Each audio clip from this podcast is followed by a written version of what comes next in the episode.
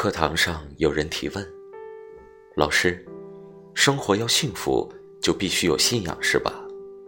请问什么是信仰？”我良久没反应过来，什么是信仰？我念书时深信人生最美的事物只跟远方相关。如果我有信仰，远方就是信仰。我恋爱时深信生活最有意义的事就是见到他。如果我有信仰，爱就是信仰。而现在，能让我深信的事几乎没有。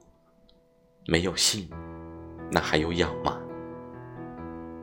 直到我看到一个流浪者，一个一无所有的人，他仰望天空时那期待的眼神，我相信他是有信仰的人。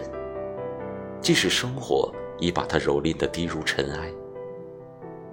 那时我知道，信仰就是永远的期盼，但永远不会出现的美好。